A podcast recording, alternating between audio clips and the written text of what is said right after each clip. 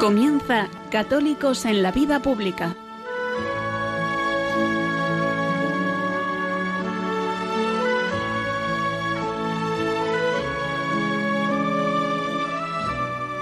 Un espacio dirigido en Radio María por Luis Zayas.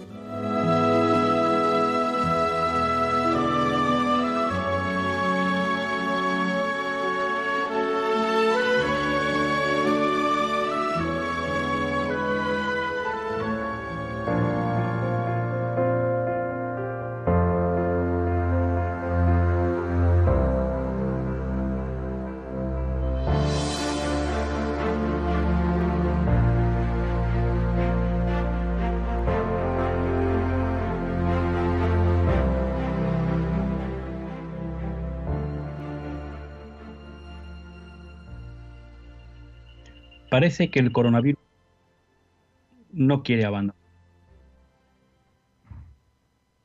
No sabemos si nos encontramos ante la misma situación marzo o en abril, o simplemente tendremos un virus que nos acompañará, que generará contagios, que personas lo pasen mal y también que gente muera por ello, pero quizá no en los niveles que sufrimos en marzo y en abril. Lo que no cabe duda es que ante este hecho real, y es que el virus sigue con nosotros, vuelve a la cabeza una pregunta, y es, ¿cómo vamos a enfrentar esto los españoles? ¿Con qué actitud vamos a mirar hacia el futuro? Cuando surgió esta pandemia y los momentos críticos de marzo y abril, hablamos de que si era muy grave la crisis sanitaria, quizá lo peor podía estar por llegar con la crisis social y económica. Ahora lo que vemos es que la cuestión sanitaria se puede alargar y eso puede agravar más todavía la crisis social y sanitaria que poco a poco van emergiendo. Y decíamos, o nos parecía, que un elemento imprescindible para poder salir de la crisis fortalecidos como nación, como sociedad, era la unidad.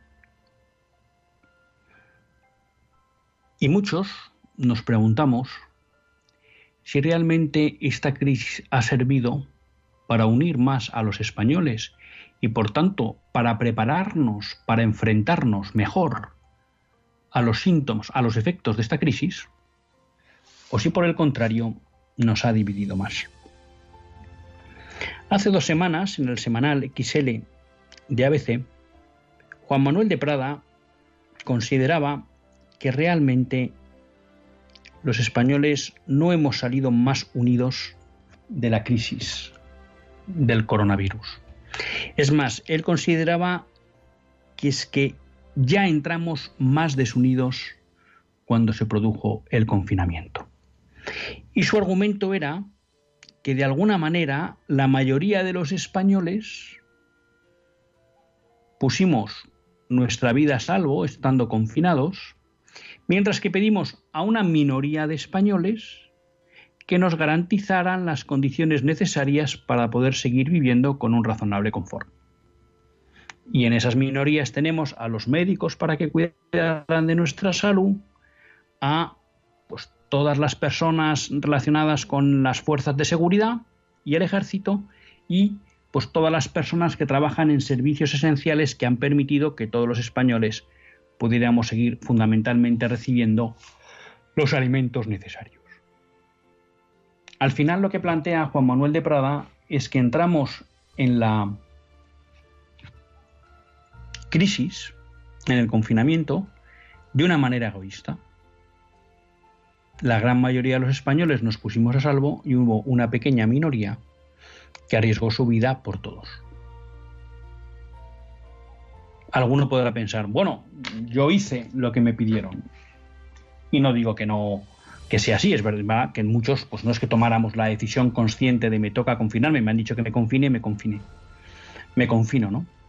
Pero en cambio, cuando uno va, ve que va pasando el tiempo sí descubre que eso que de alguna manera plantea Juan Manuel de Prada está más vivo de lo que parecía. Porque si esa división del trabajo y de la seguridad se hizo en un momento dado por orden gubernamental, ahora lo que empezamos a ver es que, habiendo libertad de todos los españoles para moverse, hay muchos que quieren condicionar la libertad de los demás en aras de su propia seguridad y que el primer criterio de decisión sobre qué se puede hacer, qué no o quién lo debe hacer es su seguridad. Les pongo un ejemplo sencillo. Hace unos días en una piscina, bueno, pues nos encontrábamos con un eh, bueno, no me sale la palabra, con la persona responsable de vigilar en la piscina, con un socorrista. Y al argumentarle, hombre, pues que estaba muy lejos de la piscina, que no se estaba fijando en los niños que se estaban bañando, bueno, en lo que vino a decir, bueno, yo es que tengo que proteger mi salud y no sé si esos niños me pueden contagiar de coronavirus. Por tanto, él asumía una función, que era proteger a los bañistas, pero él ponía en primer lugar estar él a salvo. Y por tanto, eso le llevaba a no desarrollar adecuadamente la función que tenía en la sociedad. Y veo que de alguna manera, o uno siente, que eso se va generalizando en nuestra sociedad. Por no olvidar aquellos actos o momentos en que personas concretas increpaban a aquellos que entendían que se saltaban las normas de confinamiento, no porque se las saltaran, sino porque entendían que ponían en riesgo su vida, cuando ni siquiera era así. Por tanto, creo que este final ya de agosto, que nos está anunciando pues el comienzo del curso escolar, si Dios quiere y las administraciones nos lo permiten, sería un buen momento para pensar con qué actitud nos enfrentamos al curso que viene. Porque a mí no me cabe la menor duda de que para que España salga adelante va a necesitar el concurso de todos que para que España salga adelante va a necesitar que los españoles estemos unidos en ese proyecto y que velemos más por el bien común de todos que por el bien particular. Y esto no quiere decir nunca abandonar la prudencia y convertirse en un temerario. Nadie está hablando de eso.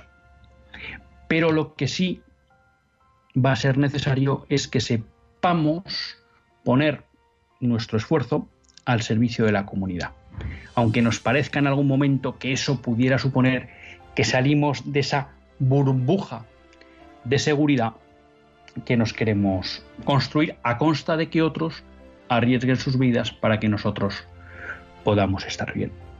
Y creo que aquí, como hemos venido comentando en los últimos meses, los católicos tenemos una responsabilidad especial con nuestra sociedad. Porque otra cosa que de alguna manera pone de manifiesto esta crisis es que una sociedad secularizada, una sociedad que no cuenta con Dios, ante la muerte se asusta, se bloquea, le entra el miedo. Y ahí los católicos tenemos que ser capaces, y es nuestra responsabilidad además, demostrar al mundo, a la sociedad, que la muerte no tiene la última palabra, que existe la vida eterna. Y eso quiere decir que una pandemia no nos bloquea, no nos vuelve insolidarios, no nos vuelve egoístas, no nos vuelve individualistas, no nos hace olvidarnos de los demás, de nuestra familia, de nuestros vecinos, de nuestros compatriotas. Porque los católicos, gracias a la fe en Cristo resucitado, no tenemos miedo a la muerte, o al menos no debemos tener miedo a la muerte, porque sabemos que eso no es más que el paso para el abrazo eterno con el Padre.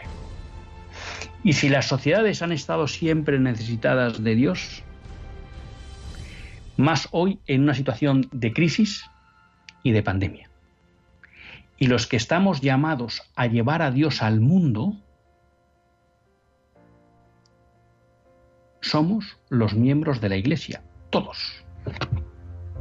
Cada uno de nosotros también. Ojalá que esto suponga el resurgir de la fe católica en España gracias a que los españoles se queden admirados de cómo son capaces de enfrentarse a una situación crítica como la pandemia al ver el ejemplo de los católicos que no temen ni tienen miedo a la muerte porque creen en la vida de Cristo resucitado.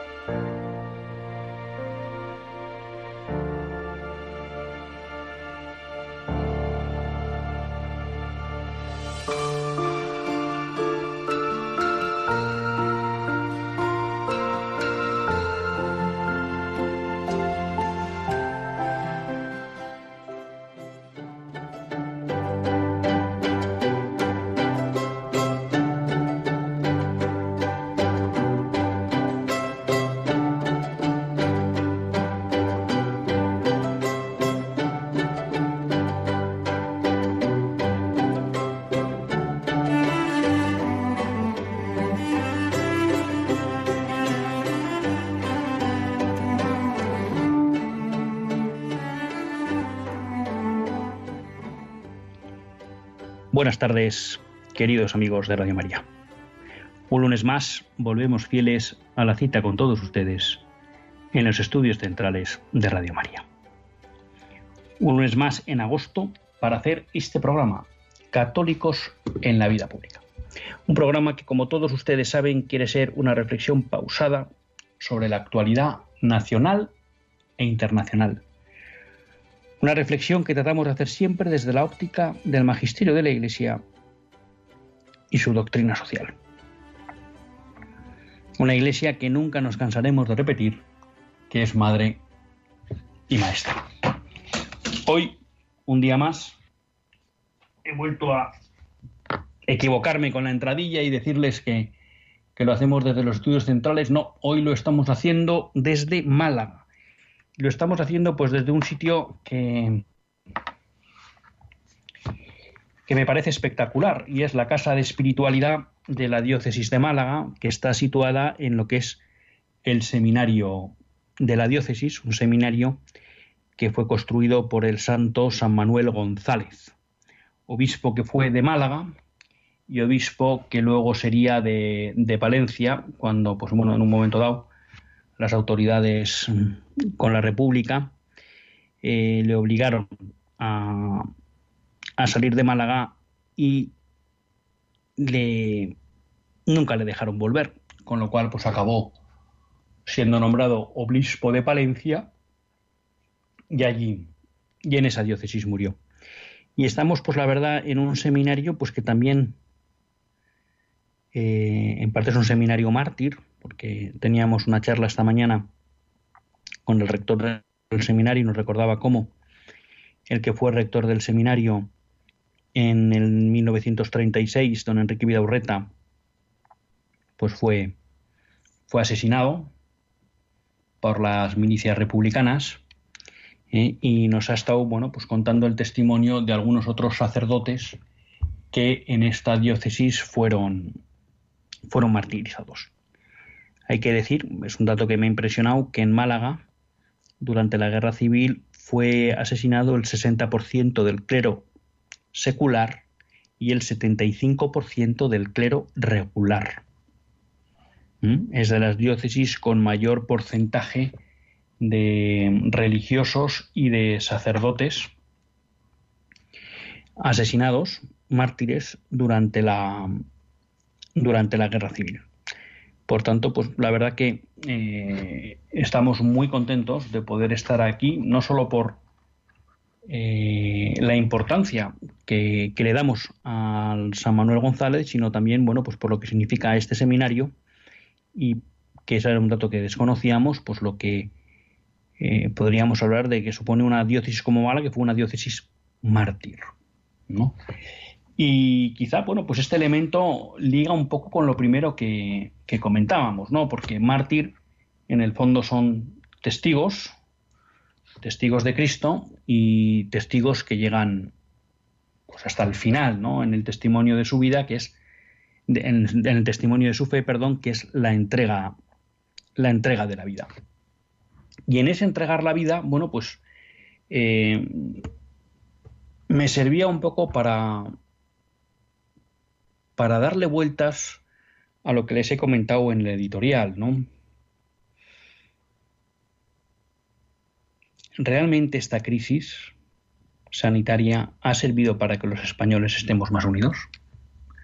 Tiene razón Juan Manuel de Prada cuando él lo que dice es que realmente la forma en que hemos gestionado la pandemia ha sido de una manera, vamos a llamar, egoísta e individualista. Y repito, eh, es verdad que podemos decir que en el momento inicial, bueno, pues cada uno hace lo que dice el gobierno y por tanto obedece y no es que haya habido una posición egoísta porque uno no tomó la decisión, uno obedeció, que es lo que correspondía, obedecer a las autoridades.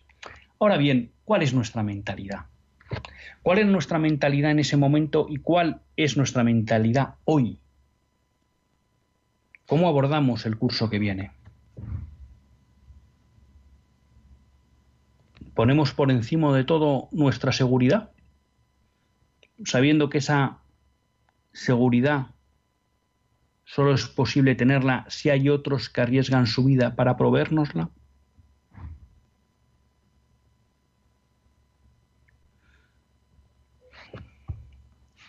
Quizá ahí la, la reflexión de los de los mártires, del ejemplo de los mártires, bueno, pues también nos pueda servir para ver cómo afrontar esta, esta situación porque en el fondo los mártires fueron fieles a la fe que profesaban, en unas condiciones durísimas y en unas condiciones en que vieron que la fidelidad a la fe le supondría perder su vida. Y ellos fueron fieles a esa fe y no tuvieron reparo en entregar la vida, ¿no?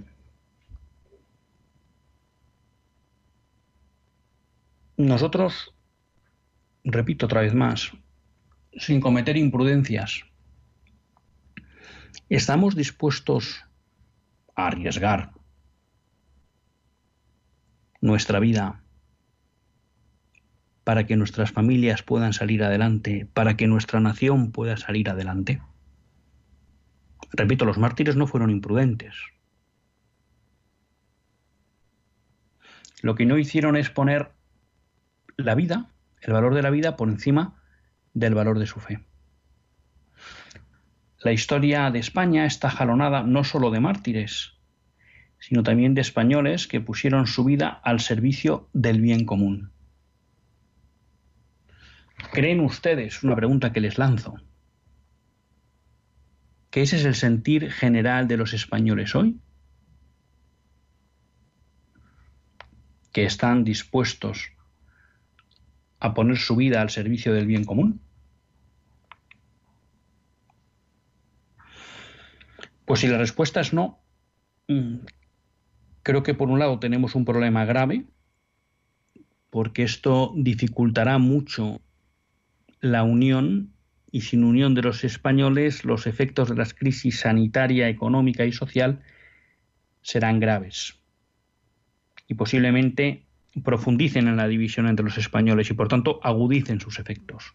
Y además provoquen un retardo en salir de esa de los efectos de esa crisis. Juan Manuel de Prada hacía esta reflexión que a mí me parecía acertada. Pero claro, de repente van apareciendo datos que parecen confirmar también lo que era su impresión. Les ponía el ejemplo de este socorrista, ¿no? Que nos encontrábamos y que él, bueno, era socorrista, pero que ahí lo primero que estaba era para garantizar su salud, ¿no? Y no vaya a ser que algún bañista le contagiara el coronavirus, por tanto él estaba otra cosa mariposa ¿eh? y no estaba pendiente de atender eh, o de vigilar lo que sucedía en la piscina. ¿Mm? Nos hemos encontrado también con algún otro caso que, ante la posibilidad de un contagio, bueno, pues rehuía el prestar el servicio que le correspondía. Mm, hay una noticia que ha surgido en los últimos días en varios medios. Yo la tomo ahora de Infocatólica, que la publicó el día 18 de agosto, en el que el titular era se multiplican en Fuenlabrada las peticiones para desheredar a los hijos durante la pandemia. El titular o la noticia de Infocatólica estaba centrada en Fuenlabrada. Yo también he tenido, he leído algún titular parecido hablando un poco en general de la situación en España, ¿no? Y es que estaban creciendo las consultas a abogados por parte de personas mayores para desheredar a sus hijos. Y la razón de desheredar a sus hijos era que durante la pandemia se habían sentido abandonados, que nadie se había preocupado por ellos. Quizá este ejemplo que les voy a poner, que es real y que me lo comentaba un médico, bueno, pues sea una excepción y no confirme la regla, pero también puede servir para de nuevo darnos luz sobre lo que es un estado de ánimo en nuestra sociedad, ¿no?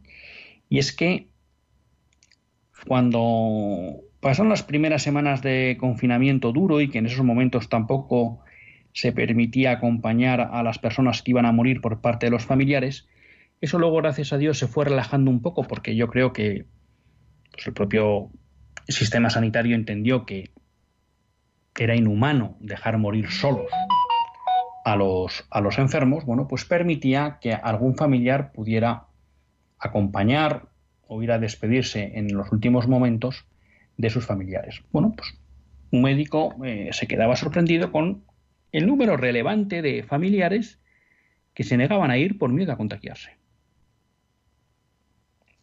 Preferían que su familiar, padre, madre, tío, hermano, muriera solo. La obra de misericordia es acompañar, visitar a los enfermos, a arriesgarse ellos a un contagio. Llegando esto al extremo incluso de que no les querían, incluso en un momento dado, ni despedir por teléfono, pidiéndole al médico o a la enfermera que lo hiciera ella en nombre de ellos. Bueno, pues esto nos demuestra una sociedad donde la solidaridad ha desaparecido, la solidaridad real, concreta, la preocupación por el otro, el sentirse responsable del otro. y que más cuando encima nos, nos unen lazos de parentesco, lazos de sangre. Bueno, pues este hecho demuestra que como familiares muchas veces hemos abandonado a nuestros mayores o a nuestros enfermos, fueran mayores o menores. El hecho de la desatención que han sufrido con carácter general las residencias de ancianos demuestra que como sociedad no hemos sido solidarios, solidarios en el sentido de responsables, de sentirnos responsables con los más vulnerables de nuestra sociedad en esta pandemia. Porque sin entrar a culpabilizar a nadie, porque no creo que es el objeto ahora mismo de este programa, ¿eh? visto lo que ha pasado con las residencias de ancianos y si de verdad nos doliera la vida de nuestros mayores, y la desatención que han sufrido, hombre, pues no hubiera esperado una movilización mayor por parte de la sociedad española reclamando que se cuide a nuestros mayores, que se atienda a nuestros mayores. Claro, esto enlaza también con otra idea que plantea Juan Manuel de Prada, que el otro día nos recordaba un sacerdote amigo, el padre Javier, y es bueno, si esta proliferación, sin entrar a juzgar casos concretos, si esta proliferación de las residencias de ancianos no ponen de manifiesto también una sociedad que se desentiende de los mayores. Es verdad, hay veces en que el seguimiento y tratamiento médico que exigen determinados mayores exigen pues prácticamente un ingreso, pues no en un hospital, pero en una residencia medicalizada y por tanto, pues en esos casos es prácticamente imposible dar esa atención en casa. Pero también alguien me decía, bueno, pero es que ahora las casas son más pequeñas y demás. Bueno, pero a lo mejor, pues con ese dinero que estamos pagando por una residencia, podríamos comprar o alquilar una casa mayor y que pudiera caber ese familiar en nuestra casa, ¿no? Ya digo, no, no quiero entrar a juzgar casos concretos porque habrá casos en que esté justificado eso, pero esta proliferación de las residencias de ancianos frente a lo que hemos conocido a lo largo de la historia de que era que bueno, pues que los abuelos muchas veces acababan viviendo con los nietos y con los hijos y de alguna manera pues morían en casa y en, en una misma casa vivían varias generaciones. Eso denota que de alguna manera nos hemos vuelto más individualistas. Este dato que les comento de, bueno, del intento de, del, aumento de las consultas sobre cómo desheredar a hijos, que por cierto es un proceso complicado en España, eh, me traía también a, la memoria una conversación que tuve allá por la crisis del 2008 al 2012 o 15, como se quiera ver, y la conversación fue en el entorno del año finales del 2010-2011, hablando con una persona que gestionaba residencias de ancianos, ¿no? Y me decía, mira, nos hemos quedado sorprendidos como ancianos que durante más de un año o dos no recibían visitas, con motivo de la crisis han venido sus familiares y se los han llevado a casa, ¿no? Y la razón de eso, pues era que al final, con la pensión del mayor, esa familia podía salir adelante. Lo cual denotaba también, bueno, pues eh, ese sentido utilitario respecto de los mayores que parece que va calando en nuestra sociedad, ¿no? Tanto en cuanto nos viene bien su pensión, los tenemos con nosotros, cuando no, pues los separamos. Y ya digo, no digo que eso eh, lo haga todo el mundo que ha pasado, que ha mandado a una persona mayor a una residencia, pero creo que también es una reflexión que nos tenemos que hacer, ¿no? Porque todo eso lo que muestra es que hay un germen de individualismo fuerte en nuestra sociedad. Y ese germen de individualismo posiblemente nos haga incapaces de superar con éxito los retos a los que nos enfrenta esta crisis sanitaria, social y económica. Claro, eh, comenzaba un poco el programa hablando de, que estábamos en Málaga, de los mártires, del ejemplo de los mártires, comentábamos en el editorial, hombre, pues que están, parece que vivimos una sociedad ahora mismo paralizada por el miedo a la muerte. Bueno, pues no tengan duda, no tengan duda. Este es un programa de doctrina social. No tengan duda que la solución a ese individualismo en el que estamos metidos, a esa parálisis que parece que provoca el ver la muerte en el horizonte, solo es la fe cristiana. Solo una sociedad que recupere la centralidad en Cristo, solo una sociedad que sepa ver el mundo con esperanza y con esperanza más allá de la muerte,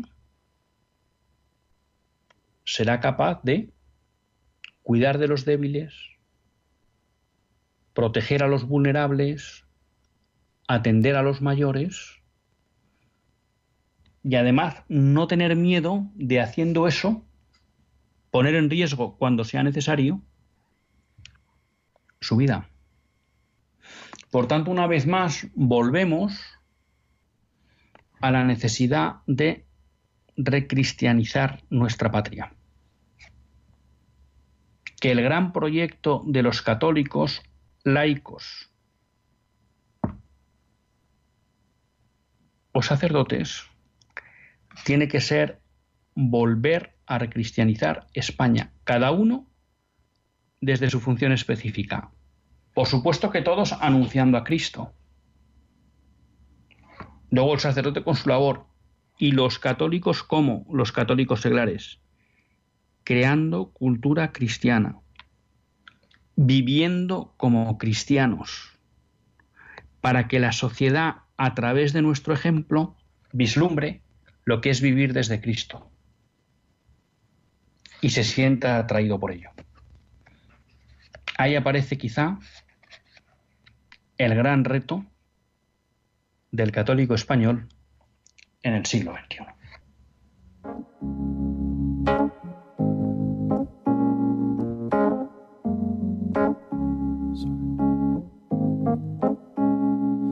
These mistakes I made my fair share when you needed me. I wasn't there. I was young, I was dumb, I was so immature, and the things that I did made you so insecure. But baby, I'm still your man, I swear.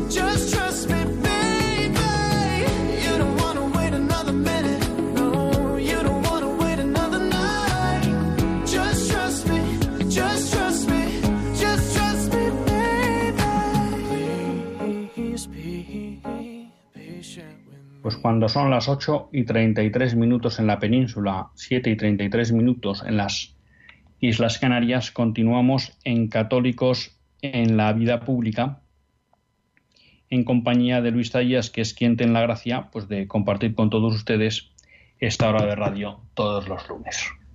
Bueno, y después de este en el camino, eh, pues también quería comentar alguna cuestión en relación con el coronavirus y la gestión del mismo.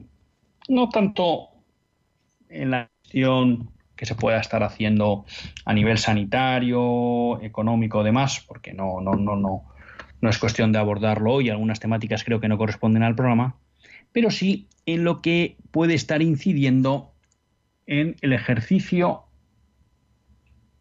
vamos a llamar normal, eh, del culto.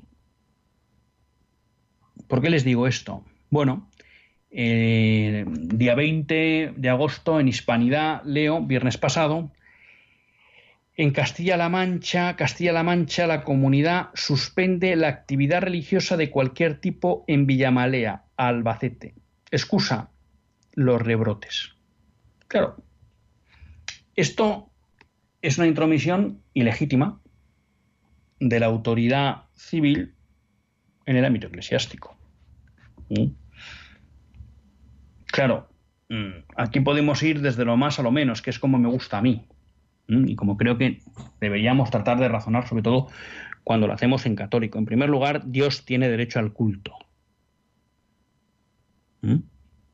Es un derecho de Dios. Y por tanto, las autoridades no son quienes para negar, las autoridades civiles no son quienes para negar que demos culto a Dios público, culto público culto público. En segundo lugar, eh, nuestras leyes garantizan el derecho a la libertad religiosa. Y por tanto, no pueden darse órdenes del rango que sean que contravengan el derecho a la libertad religiosa que reconoce nuestra Constitución. Ya digo que hay un nivel superior, ¿no? Y es el derecho que tiene Dios al culto y, pues también se me había olvidado decir, el derecho que tiene todo hombre a dar culto a Dios, culto público. Luego, además, esta medida es una intervención ilegítima de las autoridades civiles en ámbito eclesiástico. Porque una cosa es que pidan ante una crisis sanitaria pues que se tengan determinadas precauciones y otra es que por artículo 33 y sin que exista una justificación para ello, porque una cosa es que haya riesgos de contagio y otra cosa es que eso no se pueda gestionar y por tanto se puedan celebrar actos litúrgicos reduciendo el, el riesgo de contagio, bueno, pues no es quien la autoridad para decir que no se puede celebrar culto público. Bueno, pues esto eh, es uno de, las, de los riesgos que más se está repitiendo eh, desde que apareció la pandemia y es que empieza a aflorar una tendencia cada vez más indiscriminada por parte de las autoridades civiles a entrometerse en el ámbito eclesial, ¿no?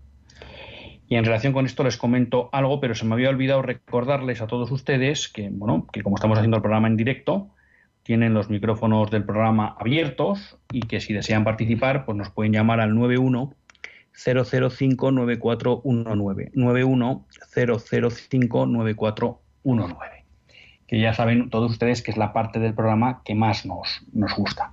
Junto a esto, eh, y, Hoy, bueno, el presidente de la Generalidad de Cataluña, Torra, ha vuelto a hacer públicas unas medidas que ya tomó en su momento, entre las que se encuentra la, el límite de reuniones a 10 personas. Claro, esto ya recordarán ustedes que generó una polémica entre el presidente de la Generalidad de Cataluña, Torra, y el cardenal arzobispo de Barcelona, Monseñor Omeya, con motivo del funeral por las víctimas del COVID que se celebró en la en Barcelona en la Sagrada Familia. Y que como hubo un aforo mayor de 10 personas, pues el presidente de la Generalidad amenazó, bueno, o sí, amenazó con una multa. Y por otro lado, el arzobispado, bueno, respondió que iba a tomar medidas legales para eh, enfrentar lo que entendía que era una intromisión ilegítima. ¿no? Bueno, de alguna manera Torra reincide en la medida y habrá que ver eso cómo afecta al desarrollo del culto público en Cataluña.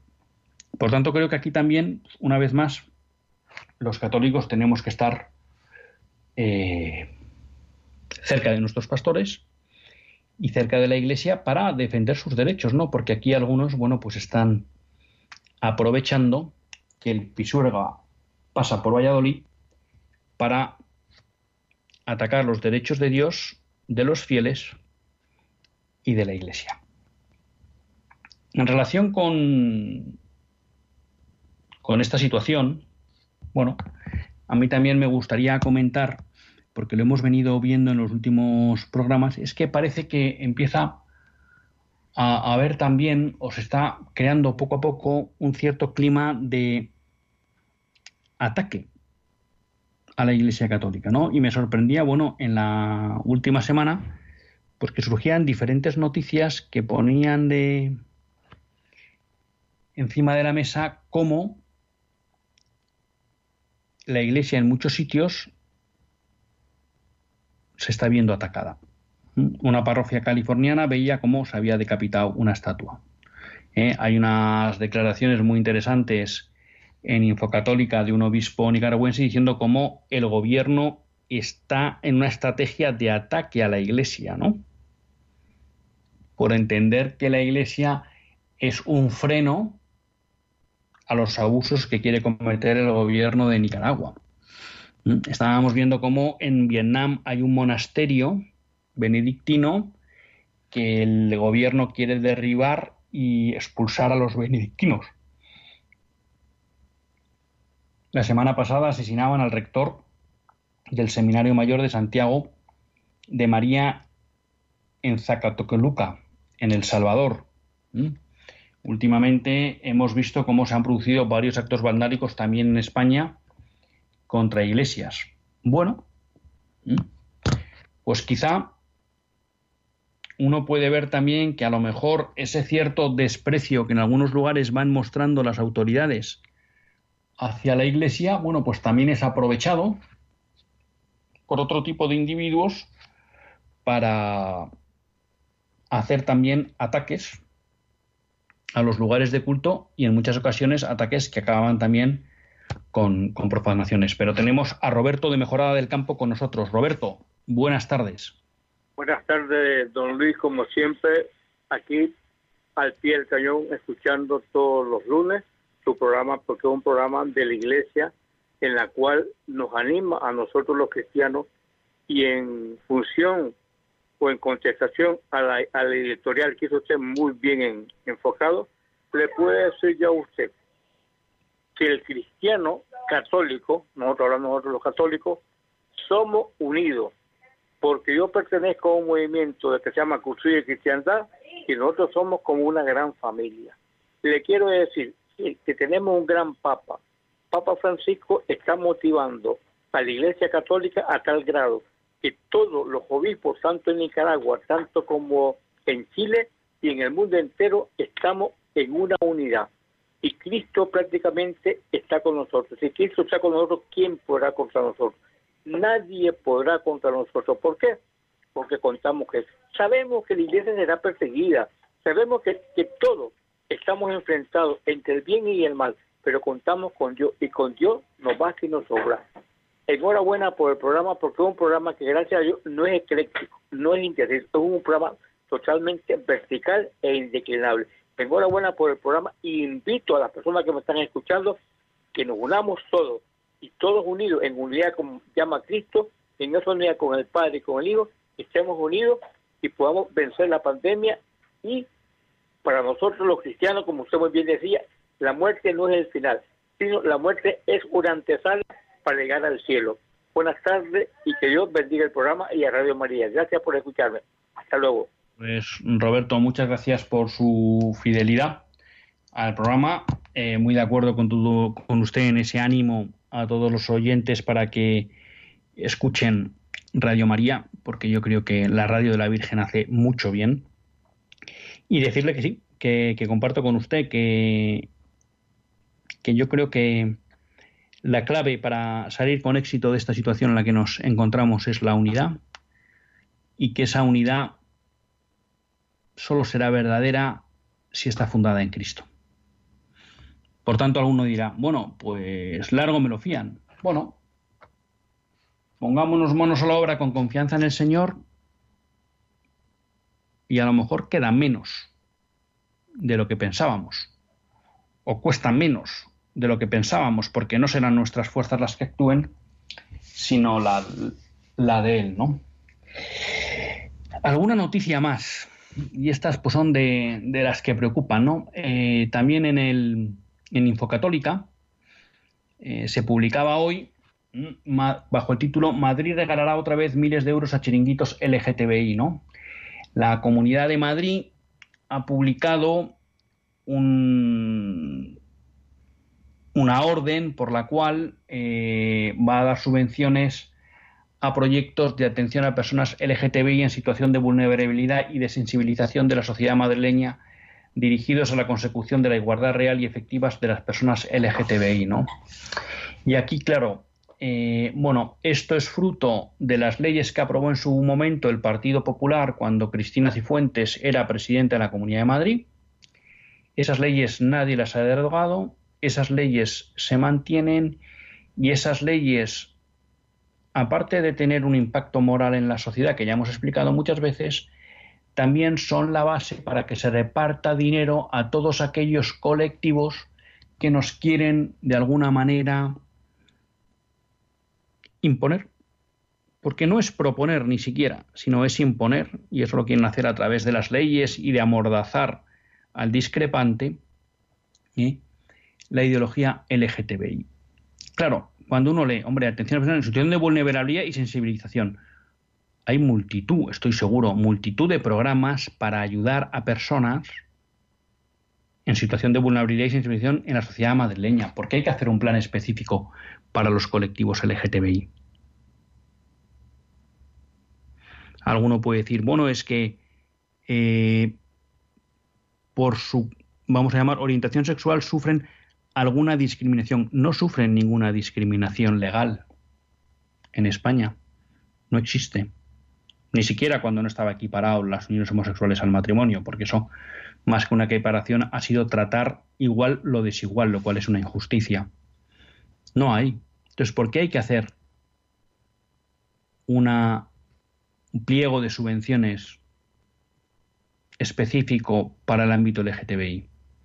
Porque en el fondo esto lo que acaba es sirviendo para financiar chiringuitos ideológicos. ¿Mm? En que la mayoría del dinero se acaba gastando en sueldos o en financiar a otras instituciones y prácticamente nada en ayudar a los colectivos que se dice que se va a querer ayudar. Pero además es un grave atentado al bien común de los madrileños que la Comunidad de Madrid destine dinero a instituciones que transmiten una visión errónea de la sexualidad. Porque una cosa es que haya personas que vivan la sexualidad conforme a su criterio. Ya saben que eso tiene un reproche moral por parte de la Iglesia, pero ahí está. Otra cosa es que existan grupos que quieran convencer a la sociedad de que esa vivencia de la sexualidad es correcta, o mejor dicho, de que no hay ningún criterio moral que nos ayude a entender cuál es la buena vivencia de la sexualidad. Y un tercer nivel, que es muy grave, es que las instituciones utilicen dinero público para financiar movimientos que transmiten una visión falsa de la sexualidad. Y cuando digo falsa es porque el hombre, a través del estudio de la persona, de lo que es la persona y su naturaleza, es capaz de entender cómo debe vivir uno la sexualidad. Entonces, en este punto, las administraciones no se pueden escudar en esa falsa idea liberal de es que como no hay un bien objetivo, apoyamos todas las ideas, porque no es verdad. Porque en otros campos no se hace. ¿Mm? A nadie le cabría en su sano juicio que la Comunidad de Madrid financiara organizaciones pro-terroristas, por ejemplo, pro-etarras. Y entonces ahí nos explicarían, claro, que es que el terrorismo en tanto en cuanto cercena vidas, es malo. Por tanto, ahí no aplicamos el criterio relativista, me parece bien, pero porque sí en el ámbito de la sexualidad. Bueno, es que no hacen daño a nadie. Y el daño que hace usted cuando a alguien le confunde sobre la vivencia de la sexualidad y le lleva a vivir una sexualidad contraria a su naturaleza, ¿no le hemos hecho daño?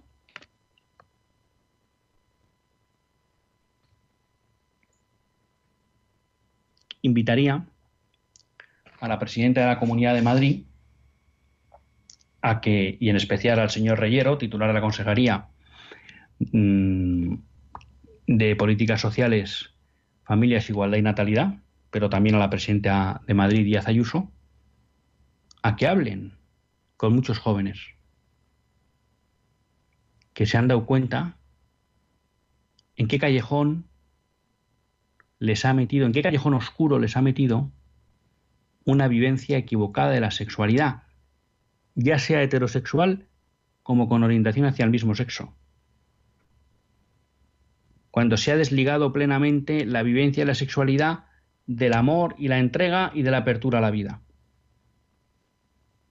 Le invitaría a que hablaran con ellos, porque a lo mejor lo que sí tendría sentido es que la Comunidad de Madrid dedicara ese dinero a explicar a los jóvenes el valor del cuerpo, el valor de la entrega, el valor de la fidelidad.